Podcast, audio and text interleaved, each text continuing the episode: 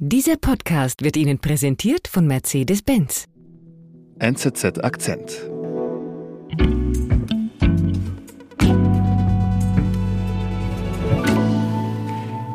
Ich spreche heute mal wieder mit Daniel Böhm, unseren Korrespondenten in Beirut. Hallo Daniel. Hallo Sebastian. Und Daniel, du warst aber vor kurzem in Alexandria, richtig? Ja, genau. Ich war im mythischen, legendären Alexandria. Ich weiß nicht, also irgendwie mit Alexandria, ich verbinde da irgendwie so eine, ja, so diese große Stadt aus der Antike, irgendwas Faszinierendes äh, hat es einfach für mich gehabt. Also ja, das ist richtig. Jeder kennt ja den Namen und verbindet mythische Geschichten mit der Stadt, gegründet von Alexander dem Großen, deswegen heißt sie so im dritten Jahrhundert vor Christus. Und dann gab es die Bibliothek und den Leuchtturm, der war sogar ein Weltwunder. War die berühmteste und größte Metropole der Antike. Und es war auch noch später nochmal ein Zentrum des östlichen Mittelmeeres im 19. Jahrhundert.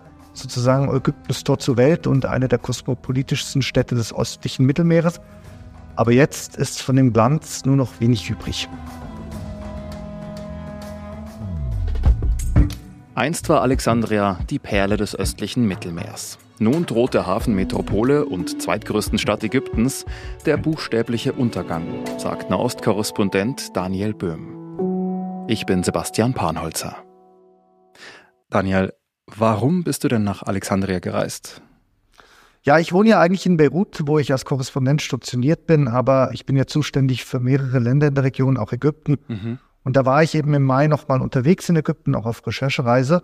Und äh, da bin ich nach Alexandria gefahren und habe dort Freunde getroffen. Ich kenne da ein paar Leute. Mhm. Und wenn man durch Ägypten reist und nach Alexandria kommt, dann sieht man, da verdichten sich halt auch ganz viele Probleme des Landes. Man sieht da ganz vieles an einem Ort. Mhm. Wo bist du dann als erstes hingereist?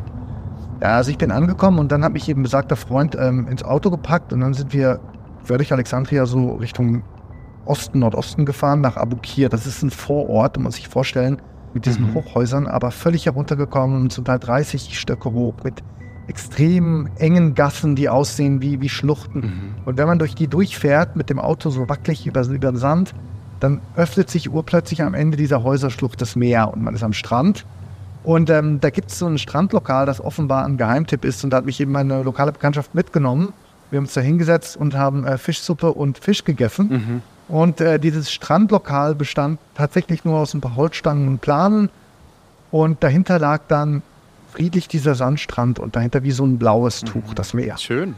Genau, der Laden gehörte Ismail, das war so ein Typ in Shorts und Kappe, der kam dann auch an, hat dann so mit der vorgehaltenen Hand gemeint, er könne gern auch Bier und Joints anbieten, was wir mal äh, nicht abgelehnt haben als erstes. Aber auch außergewöhnlich in, in Alexandria, oder? Ja, richtig, genau. Aber das ist halt, äh, glaube ich, oftmals in diesen Regionen so, dass man dass dann unter der Hand viel mhm. mehr geht, als man es auf den ersten Augenblick so denken würde. Mhm. Und ähm, das war auch so eine ganz friedliche Stimmung. Da saßen dann ein paar Leute am Meer, dahinter ging dieses Meer runter und zwar ist schön blau und die Sonne schien. Ach schön. Mhm. Aber diese Stimmung täuscht eben, denn Ismail muss jedes Jahr, jeden Winter in dieses Strandlokal abbauen.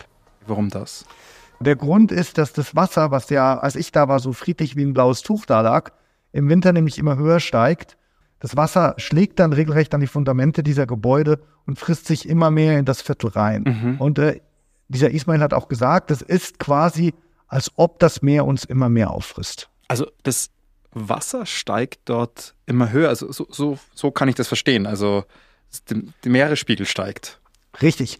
Der Meeresspiegel steigt immer weiter, die Strände versinken, zum Teil äh, gibt es Häuser, wo die Keller überschwemmt werden. Das Ganze ist eigentlich eine Ironie, wenn man bedenkt, dass das Meer Alexandria jahrhundertelang ja groß gemacht hat. Es war eine große, wichtige Hafenstadt.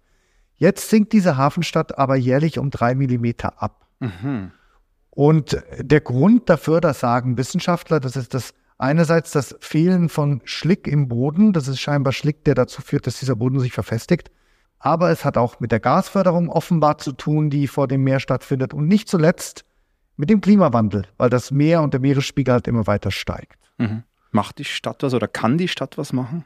Ja, das sieht man überall, wenn man nach Alexandria fährt. Es gibt überall Tetraeder und Betonblöcke, die hingelegt werden. Manchmal hat man ganze Strände, die voll von denen sind. Mhm. Also Tetraeder, diese, diese riesigen Beton, wie, wie kann man sie nennen? Genau, ähm, das sieht aus wie so riesige Panzersperren. Mhm. Das sind so wie so komische riesige X aus Beton, die dann aufeinander gestapelt sind, zum Teil auch Dreiecke, wie so ganz große Toblerone-Stücke, die dann überall im Strand rumliegen da. Und äh, die Strände sind dann voll von diesen Betonelementen, die halt das Meer aufhalten sollen. Aber offenbar bringt das alles nicht wirklich viel und kann auch nicht helfen, um dieses Absinken zu verhindern. Mhm. Wie, wie ist das für die Menschen dort? Also wie sehen die das? Es gibt natürlich ein Bewusstsein dafür, haben wir gleich am Anfang gehört, ähm, aus der Begegnung mit Ismail, dem Restaurantbesitzer. Und es gibt auch Leute in Alexandria, die das Bewusstsein dafür stärken wollen. Mhm. Und ich habe da auch immer getroffen, einen jungen Mann mit dem Namen äh, Ahmed Yassin, der ist im Umweltschutz engagiert. Wir waren äh, gemeinsam essen am Abend und am nächsten Tag hat er mich mit in das Büro genommen, wo er und seine Mitstreiter eben versuchen, mehr Bewusstsein für Umweltthemen in Alexandria zu schaffen. Da saß man dann in so einem richtigen Altbau drin, der ganz runtergekommen war und haben uns unterhalten. Und ja, der Typ ist 30 Jahre alt, hat in England gelebt, hat eine NGO aufgemacht. Der ist eben der Meinung, dass man in Alexandria mehr Bewusstsein schaffen muss und auch was unternehmen. Mhm. Und der meint da nicht nur den Meeresspiegel allein, sondern eben auch andere Themen, die eben auch die Umwelt betreffen. Zum Beispiel den ganzen Abfall, der an den Stränden rumliegt oder auch in, in den Straßen. Und er versucht dann die Menschen eben aufzuklären und organisiert eben auch Aktionen, wo dann gemeinsam mit den Bürgern von Alexandria versucht hat, diese Strände zu reinigen. Mhm.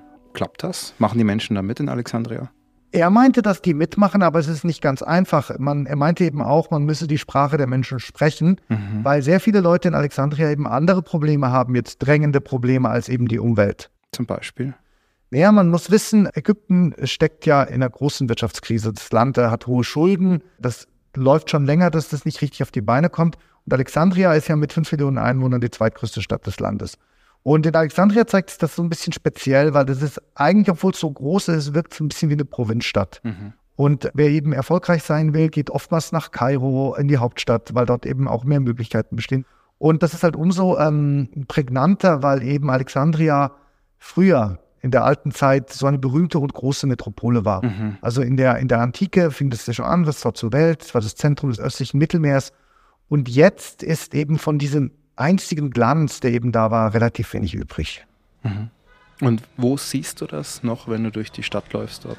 Man sieht das, wenn man durch die Straßen läuft. Die Stadt hat wirklich etwas Melancholisches und auf eine gewisse Art auch so etwas, es stamme sie aus einer versunkenen goldenen Epoche. Man, man läuft durch, durch Fassaden aus der Belle Epoque, die halt wahnsinnig wunderschön sind, die in Paris stehen könnten. Man hat mhm. umweht von Melancholie. Äh, davor stehen dann Plastikstühle für irgendwelche Sportscafés.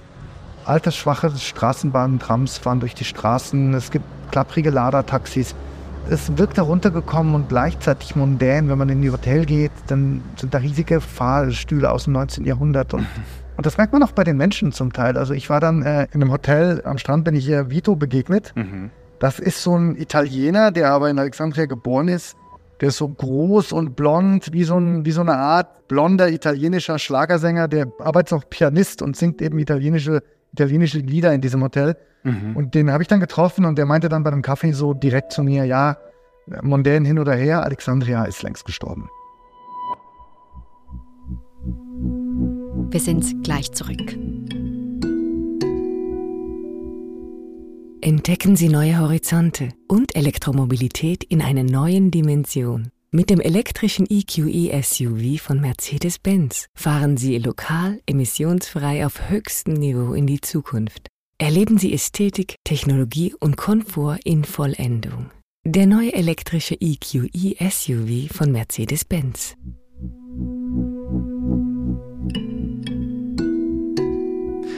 Ist natürlich eine ziemlich heftige Aussage, finde ich, zu sagen, Alexandre ist eigentlich schon längst tot. Also woran macht er das fest oder warum sagt er das so? Das, das liegt halt daran, dass er selber halt diesen Niedergang Alexandrias, also diesen empfundenen Niedergang Alexandrias, selbst quasi miterlebt hat. Mhm. Vitos Großvater kam einst aus Italien nach Alexandria und der kam zu einer Zeit, da war das diese blühende Metropole in dem östlichen Mittelmeerraum. Es gab da Juden, Briten, Italiener, die da gelebt haben, Griechen, die Unternehmungen hatten, die Firmen hatten. Mhm. Und es war eine multikulturelle offene Stadt. Und so wie Vito das erzählt hat, kam dann der erste ägyptische Präsident, Gabal Abdel Nasser, und der hat in den 50er und 60er Jahren angefangen, Ägypten in eine sozialistische Republik umzuwandeln und hat aus verschiedenen Gründen angefangen, die Besitztümer vieler ausländischer Großunternehmer, aber auch Mittelständler zu verstaatlichen. Mhm. Und das führte dazu, dass in den späten 50er, frühen 60er Jahren immer mehr Leute mit ausländischen Wurzeln oder eben Ausländer aus Alexandria weggegangen sind. Vito blieb dann so ein bisschen zurück mhm. und hat dann mitbekommen, wie diese Stadt immer mehr leerer wurde, wie immer mehr Leute gegangen sind, wie sie auch immer verschlossener wurde. Und in den 70er, 80er Jahren kam noch ein weiteres Element dazu. Da hat sich dann der äh, radikalere Islam ausgebreitet. Zum Teil war das auch, weil ägyptische Gastarbeiter das aus den Golfstaaten mitgebracht haben. Das führte dazu, dass die Muslimbrüder stärker wurden, dass auch Salafisten stärker wurden. Mhm. Und man hat das dann gemerkt bei den Wahlen 2012, als zum ersten Mal in Ägypten freie Wahlen stattfanden nach dem arabischen Frühling. Da haben die radikalen Islamisten in äh, Alexandria einen Erdrutschsieg erzielt. Mhm. Wie ist das heute in Alexandria? Na, inzwischen befindet sich die Stadt in so einer Art Zwischenreich. Die Radikalen, die Muslimbrüder oder die islamistischen Gruppen wurden durch den derzeitigen Präsidenten Sisi mit harter Hand bekämpft und quasi zerschlagen. Mhm. Die Stadt ist aber mehrheitlich immer noch konservativ und trotzdem findet man hier eben auch inzwischen wieder Elemente der Weltoffenheit, die irgendwie zeigen, wie die Stadt früher einmal gewesen sein könnte. Mhm. Welche Elemente siehst du da? Also woran erkennst du das? Ja, man hat eben dann trotzdem so eine rege Untergrundkultur in Alexandria. Aha. Als erstes fällt dann mal auf, es gibt so uralte Bars. Also es sind so wirkliche Kneipen aus den 40er Jahren, die tragen dann so Namen wie Spitfire und da sitzen dann alte Männer und trinken Whisky. Mhm. Aber man trifft eben auch auf viele junge Leute, die in Nachtclubs gehen, am Meer, dort feiern, um eben den Alltag, aber auch die Wirtschaftsprobleme im Land irgendwie zu vergessen. Mhm. Warst du da auch unterwegs in den Nachtclubs und Bars? ja, genau. Ich war, ich war dann mit diesen Leuten, die ich kennengelernt habe und eben meinen Freunden, die ich dort auch kenne, sind wir dann auch, auch weggegangen und ähm, haben so ein bisschen das alles kennengelernt und ich war dann mit vielen von ihnen unterwegs. Und da bekommt man schon auch so ein bisschen mit, wie, wie die Stimmung da ist. Also es gibt so eine Verbundenheit der Stadt, jeder kennt jeden. Die Leute nennen Alexandria, obwohl, obwohl die Stadt 5 Millionen Einwohner hat, ja, das ist wie ein Dorf. Mhm. Und andererseits gibt es aber auch so ein Element, dass viele eben die Stadt verlassen wollen oder darüber nachdenken und dann doch bleiben. Und äh, da trifft man dann eben auf so Leute wie Mariam Sala, das war eine junge Künstlerin, die hat in Alexandria tatsächlich eine Pole Dance Akademie aufgemacht. Oh, das ist unge also würde ich sagen, ist ungewöhnlich für Alexandria, oder? Wenn die Stadt eigentlich recht konservativ doch ist. Ja, das war durchaus revolutionär und das ist auch nicht so einfach. Ich habe sie dann in der Akademie besucht. Wir saßen auf dem Boden und haben uns unterhalten und ähm, sie hat dann auch beschrieben, dass es am Anfang schwer war, den Leuten ähm, zu vermitteln, dass, dass das ein Sport ist und nicht, nichts mit Pornografie zu tun hat. Mhm. Und, ähm, und wir haben uns dann auch über die Stadt unterhalten, ein bisschen über die Stimmung. Und, ähm, Was sagt sie dir? Sie hat halt auch da, darüber nachgedacht, ab und zu mal wegzugehen, ist dann aber trotzdem hier geblieben und hat mit ihrem Freund zusammen diese, diese Akademie aufgemacht. Und irgendwie steht das so auf eine gewisse Art für, für einen Geist, für diesen Geist von Alexandria, sich nicht unterkriegen zu lassen und nicht aufzugeben. Mhm. Also, obwohl diese Stadt eben diese Probleme hat und obwohl es nicht einfach ist, dort etwas aufzubauen, gibt es eben dann viele Leute, die aus der Kunst- und Kulturszene eben sagen, ich bleibe jetzt trotzdem hier, ich versuche was zu machen, ich habe eine Verbundenheit zu dieser Stadt mhm. und ich mhm. will das nicht aufgeben, gerade auch im Hinblick auf die Geschichte, die wir, die wir, wir mitbekommen haben, die ja, die ja doch auch für eine gewisse Offenheit stand. Also die immer noch ja, Hoffnung haben, dass sich Alexandria doch wieder zu einer, ich sage mal, weltoffeneren Stadt dreht. Ja, genau.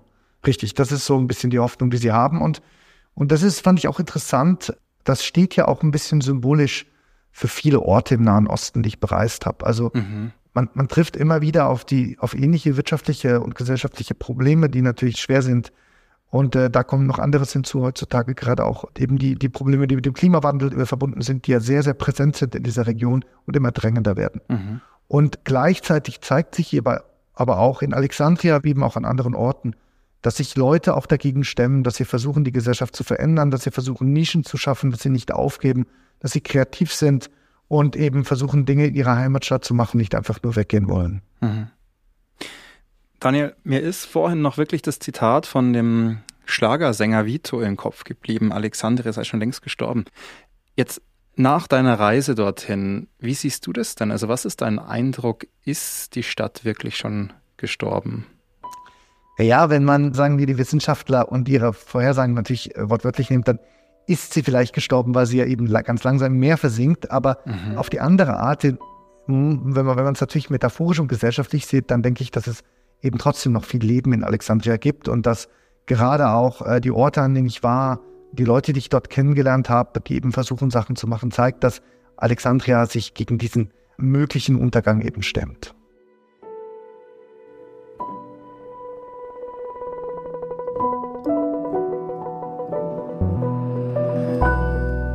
Lieber Daniel, vielen herzlichen Dank für deine Geschichte aus Alexandria. Danke dir. Das war unser Akzent. Produzentin dieser Folge ist Antonia Moser. Ich bin Sebastian Panholzer. Und wenn du mehr über die Themen erfahren möchtest, die dich wirklich interessieren, dann hol dir dein NZZ Probeabo für drei Monate zum Preis von einem. Jetzt unter nzz.ch slash Akzentabo. Bis bald.